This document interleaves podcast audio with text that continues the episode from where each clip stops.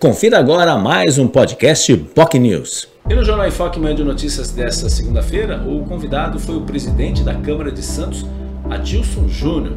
Ele falou sobre temas diversos, não só de eleições, efetivamente a participação do PP, o seu partido, à frente das eleições não só nacionais, que deve apoiar, obviamente, o presidente Jair Bolsonaro, mas também no estado de São Paulo, que aí fica a dúvida se vai apoiar tanto o Tarcísio de Freitas ou o atual governador Rodrigo Garcia. Uh, Adilson Júnior também falou sobre como é que está a situação do acaso de Paula Leite e aquela negociação junto com parceria com a Unesco, infelizmente não vai ser obtida, não vai ser conseguida. Então a alternativa que deve ser homologada aí nas próximas semanas é a abertura de um edital de licitação para a reforma e recuperação da escola Acácio de Paula Leite, que fica ali na Vila Nova, bem próximo à Câmara de Santos.